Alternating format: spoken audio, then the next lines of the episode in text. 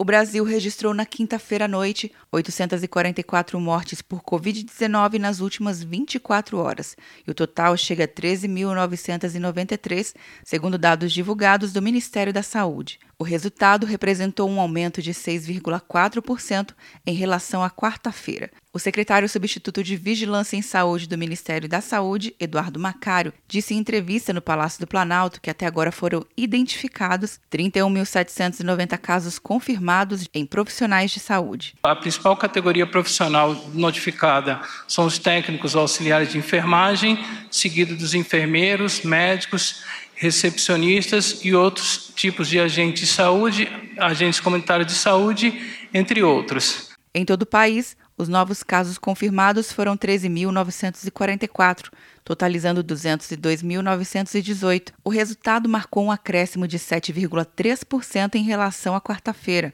quando o número de pessoas infectadas estava em 188.974. Do total de casos confirmados, 109.446 estão em acompanhamento e 79.479 foram recuperados. Há ainda 2 mil mortes em investigação. Atenção, você que fez o Enem! Sua nota pode valer uma bolsa de estudos de até 100% para os cursos de graduação à distância da Uninter.